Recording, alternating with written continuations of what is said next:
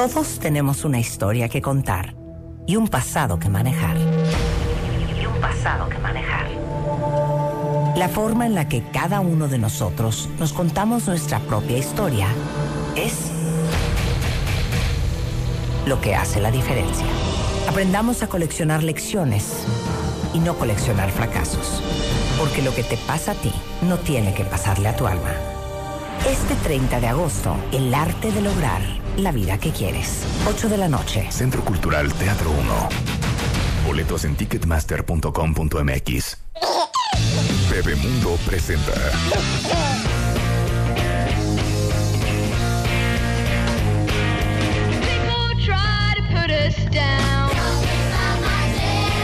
Siento una tristeza insólita, cuentavientes, porque por dos razones. Porque uno, ya me puso la entrada de Bebemundo Willy y yo tenía que hacer otra cosa. Y dos, porque hoy Rebeca no está, porque está produciendo la conferencia de mañana que vamos a tener. Eh, que por cierto, eh, me estaban escribiendo ahorita que ya nada más quedan poquitititos boletos en la zona preferente. Si no han comprado su boleto, vengan. Se la van a pasar increíble, van a aprender mucho. Vamos a aprender a cómo lograr la vida que quieres. Es mañana 30 de agosto a las ocho y media de la noche. ¿A qué hora es? A las ocho. A las 8 de la noche. Aquí en la Ciudad de México, los últimos boletos que quedan están a la venta en Ticketmaster, que es 53 25 9000 presentado por W Radio, la tarjeta W, MMK, este, y, y bueno, pues ahí los veo mañana. Pero el punto es que Rebeca está allá, entonces no voy a poder hacerlo con Rebeca, pero lo voy a hacer sola. El día de hoy tenemos un cumpleaños en la oficina y atrás de mí están Justo ahorita. pastel, ¿verdad? ¿Me oirán? A ver, hazles cara de que me oigan. que escuchen, que escuchen, que escuchen. Eh, el director de W Radio se llama Ricardo Muñoz. Y hoy es su cumpleaños. Cumple 74. Ay, no. ¿verdad? ¿Cuántos cumplirá Ricardo? ¿Cuántos cumples, jefe? Eh, 45, 43, 42, 40. ¿Cuántos cumple Ricardo Muñoz? A ver que me digan porque le voy a cantar ahorita el Happy Birthday. Vas. ¿Están listos? Happy birthday to you. Happy birthday to you. Happy birthday, dear Ricardo Muñoz, director de W Radio, jefe adorado nuestro, amigo querido mío. Happy birthday to you. Son 74, 75. 75. ¿Cuántos 47, cumplen? 47. Fíjate, Yo dije 42. Si te ves bien 47. chamaquito. Bien, me veo, pero ya. ¿no? Oye, 47, te lo juro que. 47. ¿Cuánto dije? 42, Sí, 43, 42. 40, 45. Te lo juro que nunca había hecho 47. 46. Ya vislumbro los 50, ya los estoy viendo. Pues yo vislumbro 51. ya los vi. De hecho, estoy a un mes. Jefe, happy birthday. Muchas gracias, Marta. Muchas gracias. Siempre, muchas Yo, gracias. vayan por Ricardo. Que escuchen Ricardo. De Te veras. estoy escuchando, diario te escucho. Gracias, gracias, querido. Soy Fe- cuentaviente. feliz cumpleaños. Muchas Feliz gracias. cumpleaños. ¿Y Rebeca? Pues es que está produciendo lo de mañana, ya sabes, jefe. Ya sabes que me deja a la primera provocación. Creo que se durmió como a las 5 de la mañana. Pensé que había ido por mi pastel. No, fíjate que. Alan, lánzate por el pastel que habíamos quedado.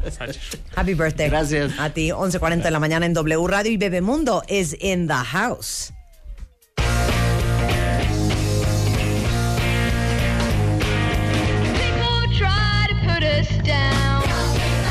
Bueno, se llama nutrigenética, se van a traumar. Y de hecho, Montserrat Díaz Safe, la doctora Montserrat Díaz, es certificada en nutrigenómica, no es nutrigenética, ¿verdad? Nutrigenómica celular avanzada por el Instituto de Nutro- Nutrigenómica de Madrid. Qué difícil palabra. Sí, yo Hija, la Monse.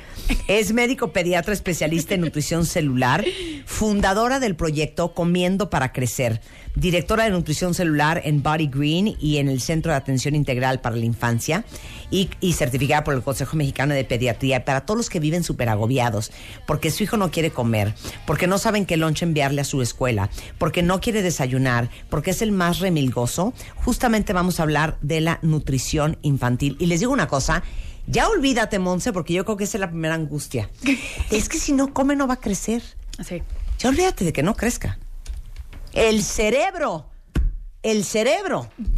Arráncate. Bueno, hola Marta, pues muchas gracias por la invitación. Eh, pues mira, la realidad es que todo este tema de la alimentación y el desarrollo cerebral de los niños, eh, pues cada vez resulta más, más impactante para la sociedad, principalmente porque se ha, se ha comenzado a observar que el coeficiente intelectual promedio, por ejemplo en México, ¿no? está en 85 puntos, considerando que por abajo de 70 se considera que es un retraso y lo ideal es el promedio que sea por arriba de 100. Entonces empezaron a ¿De investigar. qué me estás hablando, hija? A ver, ¿no están traumados con lo que acaban de oír? Que el niño promedio mexicano tiene un IQ de 85, Sí, cuando debería estar arriba de 100. arriba de 100. ¿Y sabes de otros países? Eh, pues en, en Europa, que es donde tienen principal eh, impacto en esto, los promedios están por arriba de 100, obviamente. ¿No? Y ellos eh, ya llevan bastante tiempo eh, fortificando tan- principalmente la alimentación materna. Hay un nutriente muy importante en el desarrollo infantil, sobre todo en el cerebro, que se llama omega 3. El cerebro, lo primero que tenemos que entender es que el cerebro está hecho en un 80 a un 85% de grasas, ¿no? ¿Qué tipo de grasas? De una grasa específica que se llama omega 3 y omega 6. Estas grasas se tienen que consumir porque son esenciales. Eso significa que tu cuerpo no es capaz de producirlo. Entonces, si tú no los consumes, tu cerebro no lo tiene. Y si tu cerebro no lo tiene, pues no es capaz de crear esta estructura. ¿Qué es lo que hace que un ser humano tenga una capacidad intelectual? La corteza cerebral. ¿No? Que es lo que te permite el juicio, el cálculo, la atención, el lenguaje. Todo esto se va guardando en un área que se llama corteza cerebral, que está hecha de omega 3. Pues si tú no tienes omega 3, el cerebro no tiene dónde guardarlo. ¿Cuál es el resultado? Pues que no tienes un adecuado aprendizaje, que tienes problemas de atención, que tienes problemas de conducta, que tienes problemas de lenguaje. Y entonces buscamos ma- mandar a los niños a terapias o a desarrollo o a clases extra o al psicopedagogo, pero nadie se ha preocupado de que quizá lo que esté pasando es que el cerebro dónde va a guardar eso si no tiene eh, la grasa que se necesita para su almacenamiento. Dame omega 3 ahorita. Aquí traigo yo en mi bolsa. Porque el 80% de las capacidades del adulto se desarrollan en los primeros mil días de vida, ¿no? Exactamente. Eso es lo que está muy cañón. Pero espérame un segundo. El omega Sí. 3 obviamente está en la leche materna. El omega 3 está en la leche materna siempre y cuando la mamá lo consuma. Uta. Y dime una cosa, cuando nos dan, gracias Lulu Botello, aquí está la editora de la y dueña de Bebemundo y bebemundo.com, gracias por esta invitación Honrada que nos heredera. deja. Eh, honrada heredera, es la madre adoptiva de Bebemundo. Yo se lo, le pasé la estafeta, le di el niño a Lulu Botello. Y ahora tomo mucho omega 3, harto para criar bien este niño. Pero es que les digo una cosa, les voy a decir que me trauma. Este es el contenido, esta es la información que tiene Bebemundo. Que, que si aprender a cambiar el pañal y cómo limpia el ombligo, déjese de babosadas. Esto es lo que hacemos en Bebemundo. No, no posteamos fotos de gatitos en una patineta, no. Esta es la información que posteamos. Porque esto es relevante, porque esto es crucial y porque esto es sensible al tiempo. Imagínense que porque nosotros andábamos papaloteando y dándole de comer al niño, pues lo que él quisiera, lo que nosotros medio se nos, se nos ocurriera, no hicimos lo que tuvimos que hacer en los primeros mil días. Y que luego nuestro hijo batalle en primaria, en secundaria, en prepa, en la universidad, este que tenga problemas de todo tipo, pues porque no, ¿por qué? Literal, porque no le da la cabeza. Claro. Y no le da la cabeza porque no lo nutrimos bien. Entonces, espérate. Exacto. Espérate, hija. En las vitaminas prenatales, que yo ya no me acuerdo, esto es muy serio. ¿Viene omega 3? Normalmente, Eh, porque te dan ácido fólico, pero no, Normalmente- no hablan normal- del omega 3. Normalmente no, ¿sabes? O sea, ya actualmente los últimos consensos, por ejemplo, de la Sociedad de Ginecología eh, y la Sociedad de Pediatría, ya los están incluyendo. Pero digamos que como cartilla básica, lo que te dan es ácido fólico, calcio y hierro, si bien te va. ¿No? Y la realidad es que lo que está pasando es que muchas mamás lo empiezan a tomar a partir del tercero o el cuarto mes, ¿no? ¿Y qué es lo que tenemos que saber? Nosotros venimos de dos células, un óvulo y un esperma. El esperma lo aporta el papá, que trae el 50% de la información genética, y el óvulo lo aporta la mamá, que trae el 50% de la información genética. Entonces, cada una de estas células va a estar formada por una membrana celular hecha de grasas saturadas, un ADN hecho de proteínas y una mitocondria que utiliza los carbohidratos como energía para vivir. Estas dos células se van a juntar y van a formar la primera célula. Porque de una célula que está formada de grasa, proteína y carbohidratos se va a crear un bebé. Entonces ve el impacto que tiene de somos lo que comemos. Sí. No, realmente estamos hechos de eso. Claro. Entonces esta célula inicial se va a comenzar a reproducir progresivamente para crear pues la primera célula que va a representar a la neurona, al hígado, a los huesos y cada una de estas células son genes, están expresadas en genes. Estos genes requieren una supervisación. ¿Para qué?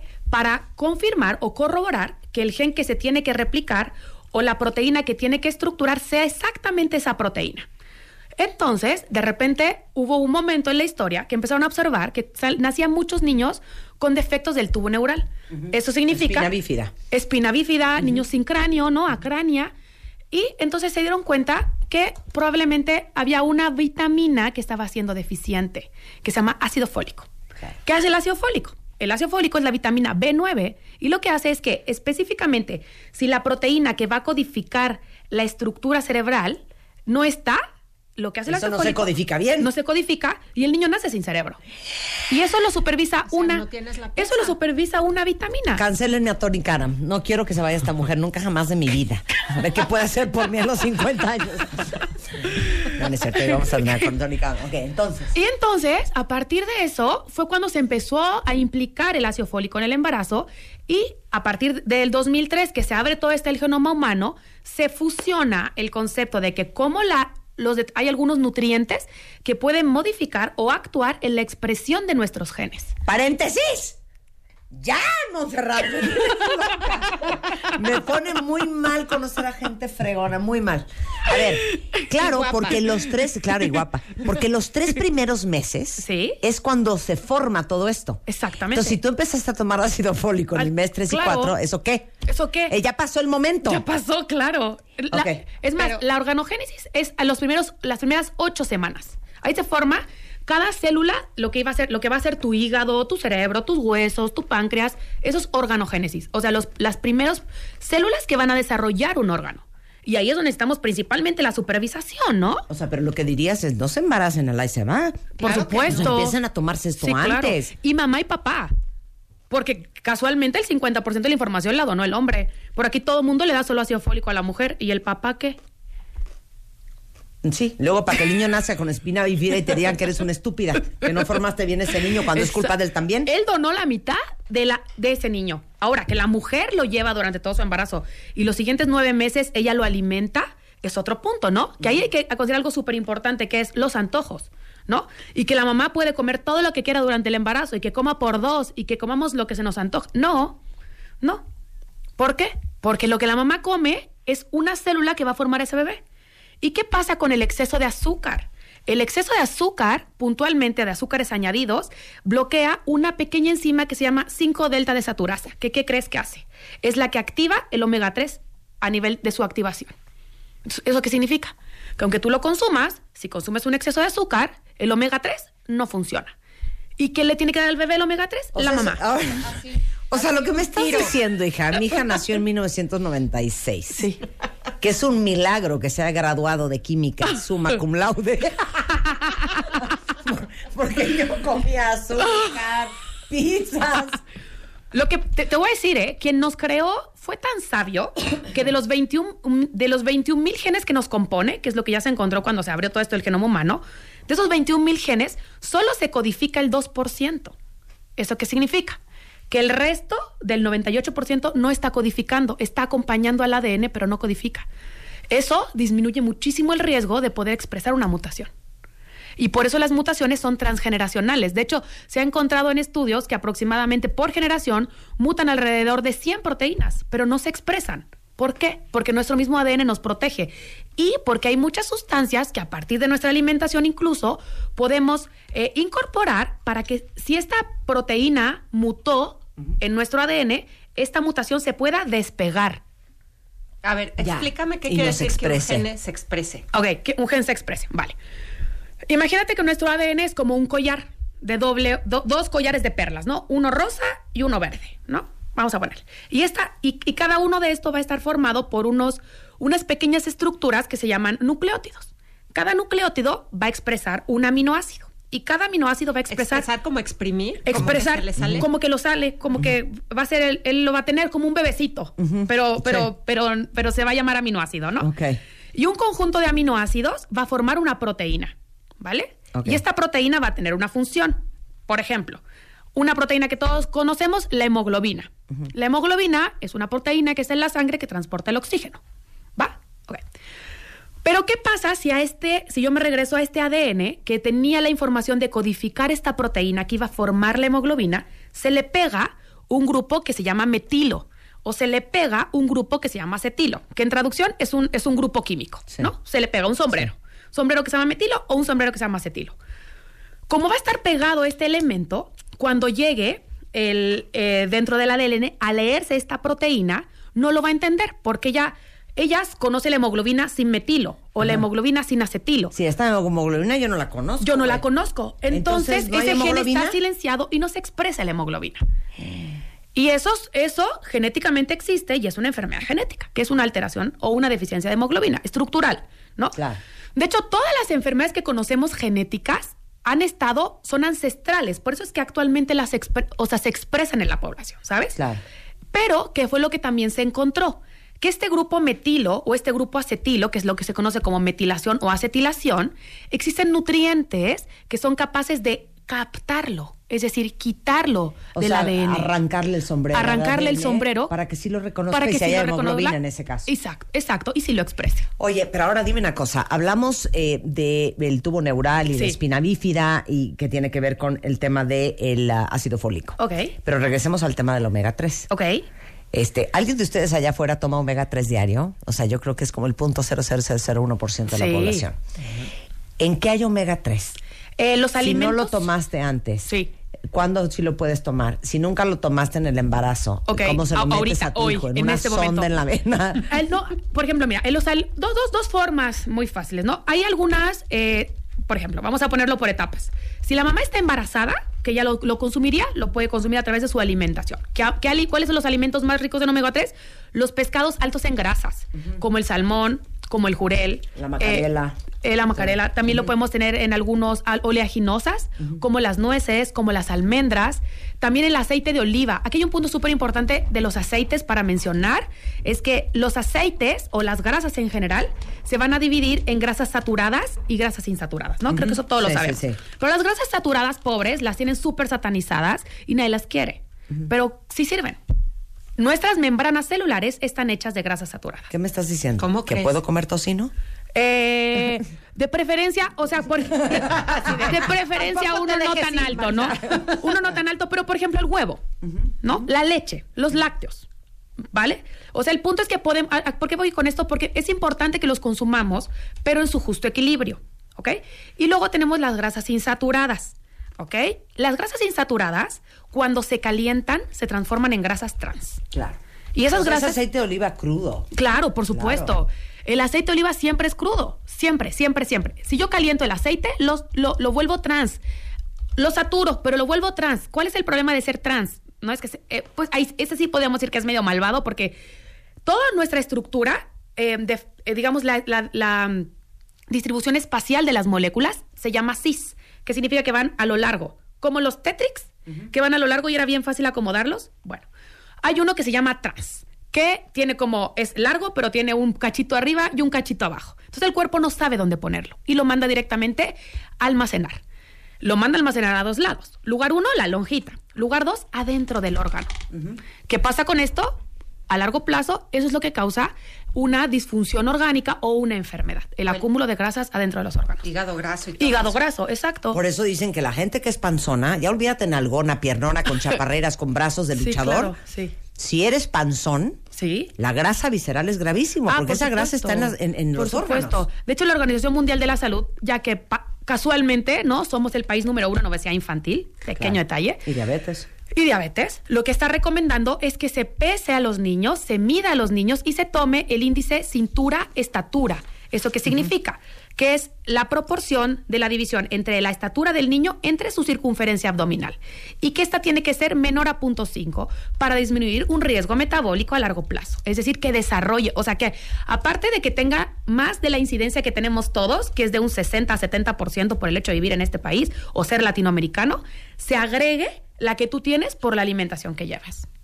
Vamos a hacer una pausa. Sí, Vas a volver a decir eso ahorita. sí. No vamos a poner en redes. Ok. Vamos a hacer un video para Bebemundo de eso, de cómo se hace esa medición. Regresando, vamos a hablar de, bueno, ya hicimos todo mal. ¿Hasta dónde Montserrat nos da chance de corregir? Que si siento que nos va a decir que ya el niño tiene 17, ya no hay nada que hacer, ¿eh? Se quedó con el cerebro que se quedó. O sea, ¿hasta qué edad tenemos chance? Y luego trauma. l- el azúcar y la hiperactividad y los errores nutritivos en la alimentación más comunes, todos al regresar. Y luego, desafortunadamente, tenemos que hablar con Tony Karam sobre la muerte. Regresando en W Radio. Todos tenemos una historia que contar y un pasado que manejar. Y un pasado que manejar. La forma en la que cada uno de nosotros nos contamos nuestra propia historia es lo que hace la diferencia. Aprendamos a coleccionar lecciones y no coleccionar fracasos.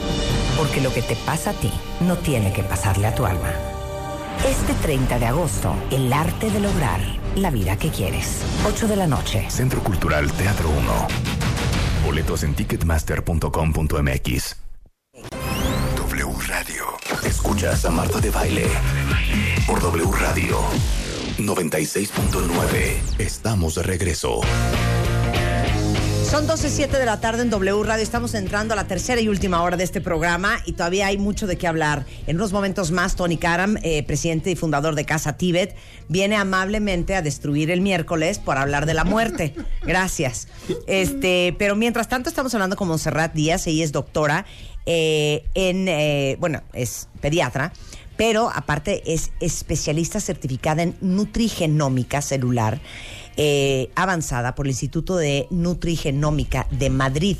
Y como el 80%, no los quiero asustar, de las capacidades que tenemos hoy todos nosotros adultos, las desarrollamos en los primeros mil días de nuestra vida. Ese es el periodo único y crítico en la vida en donde se desarrolla las capacidades de nuestro cerebro. Entonces, lo triste es que hay un estudio que sale que el IQ promedio de los niños en México es de 85 puntos. En otras partes del mundo, en países más desarrollados, es arriba de 100. Entonces, ya olvídense de que su hijo esté bien alimentado, que es remilgoso, que no desayuna y que no va a crecer.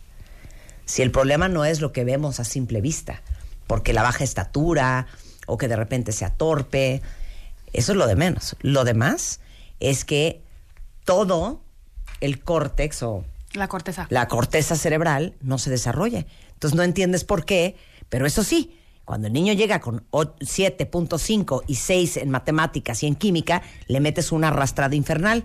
Nada más que si el niño tuviera la información que nos está dando de Montserrat, se voltearía y te diría, perdóname, esta pésima calificación en matemáticas es tu culpa, porque mi córtex ya no me da, porque no me diste lo que me tenías que dar en los primeros mil días de vida. Esa es la conversación. Exacto, ¿No? sí, exactamente, sí.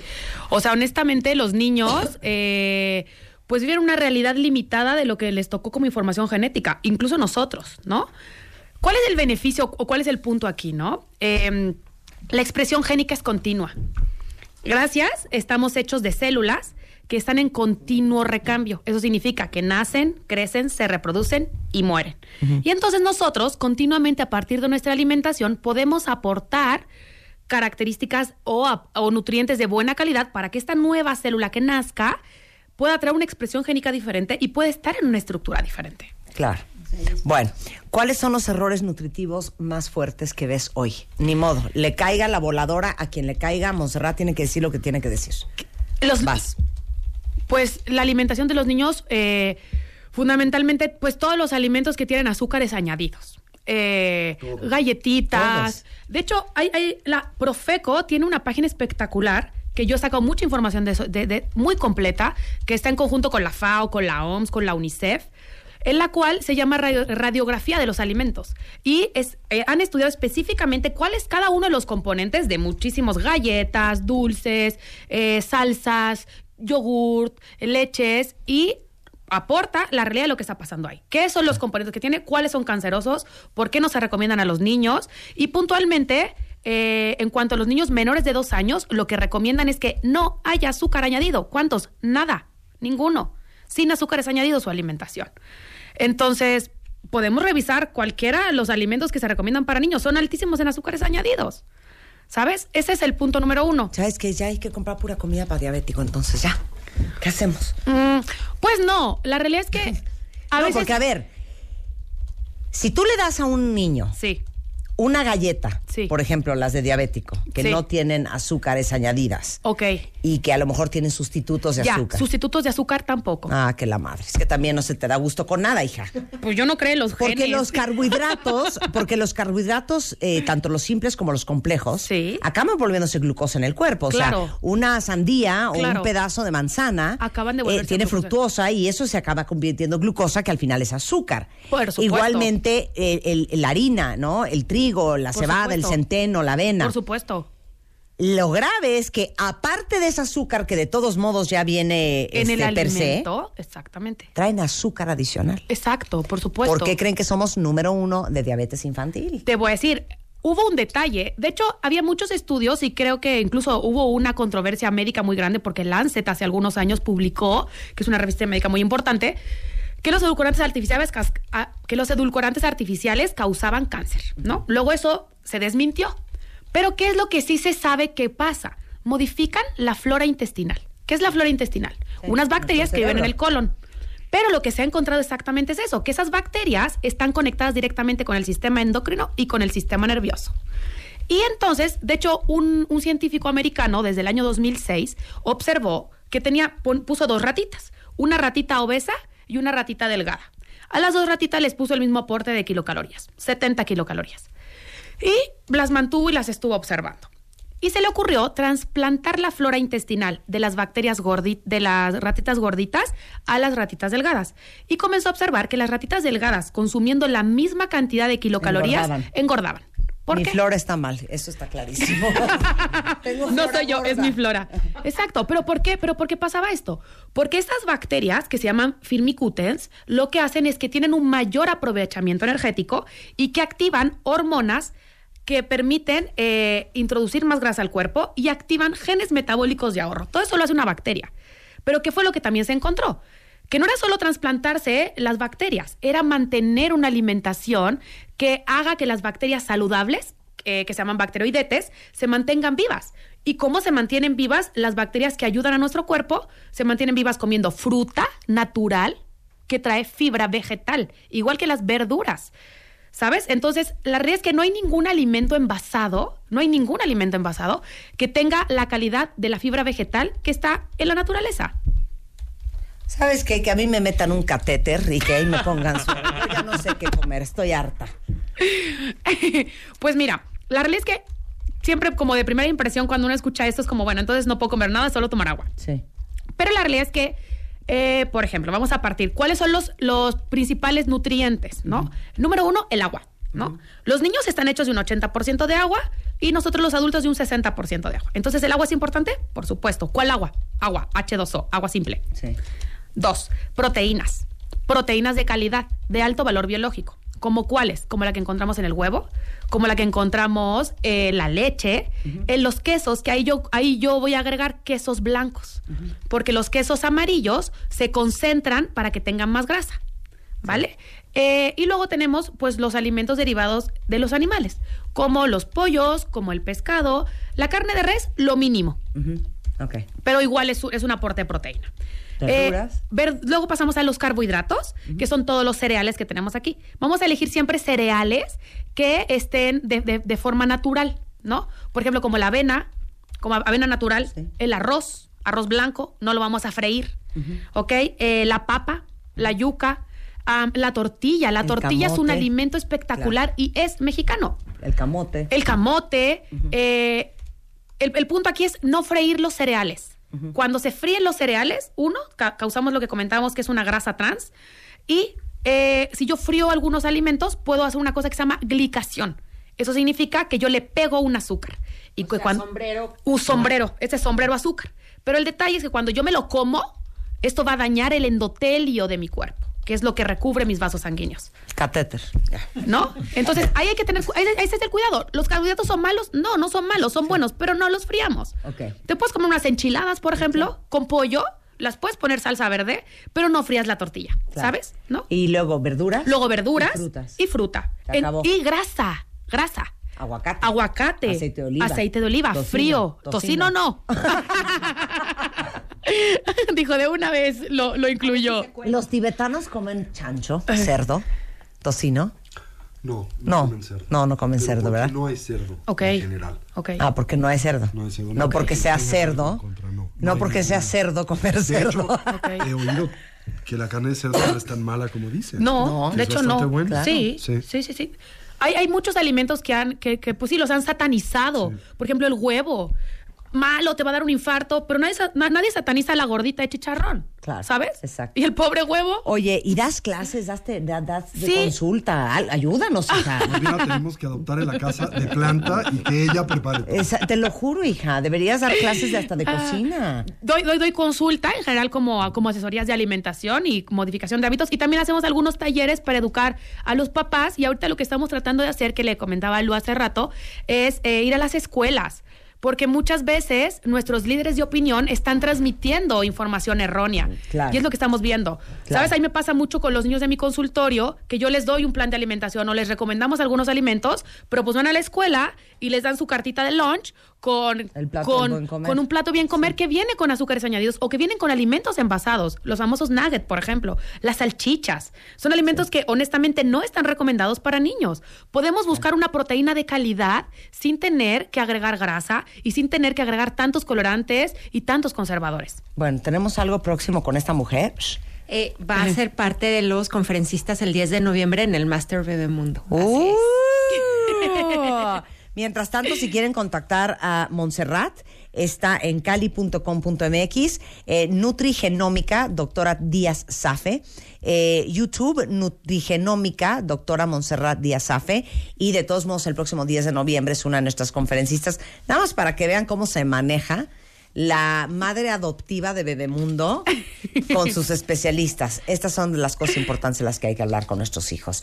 Aparte, este septiembre es el cumpleaños de Bebemundo. Es un día bien especial porque cumple 18 años, un día y una no lo puedo creer que cumple 18 años de Bebemundo. septiembre a diciembre. Ya se va a graduar, ya va a ser un adulto, ¿eh? Ya va a ser un adulto y algo que, que a mí personalmente me encanta, Marta, de, de este crío que tenemos juntas es toda la gente que ha tocado. Al- y en 18 años, imagínate. Entonces, lo primero que vamos a hacer, cuentavientes, es pedirles que participen y nos cuenten cómo Bebemundo ha sido parte de su vida. Claro. Si fueron de bebés, salieron en la revista, si mandaron fotos, si estuvieron en la portada, si con Eugenia hicieron alguna moda, Sí. queremos saber. Queremos que nos cuenten, que nos manden foto.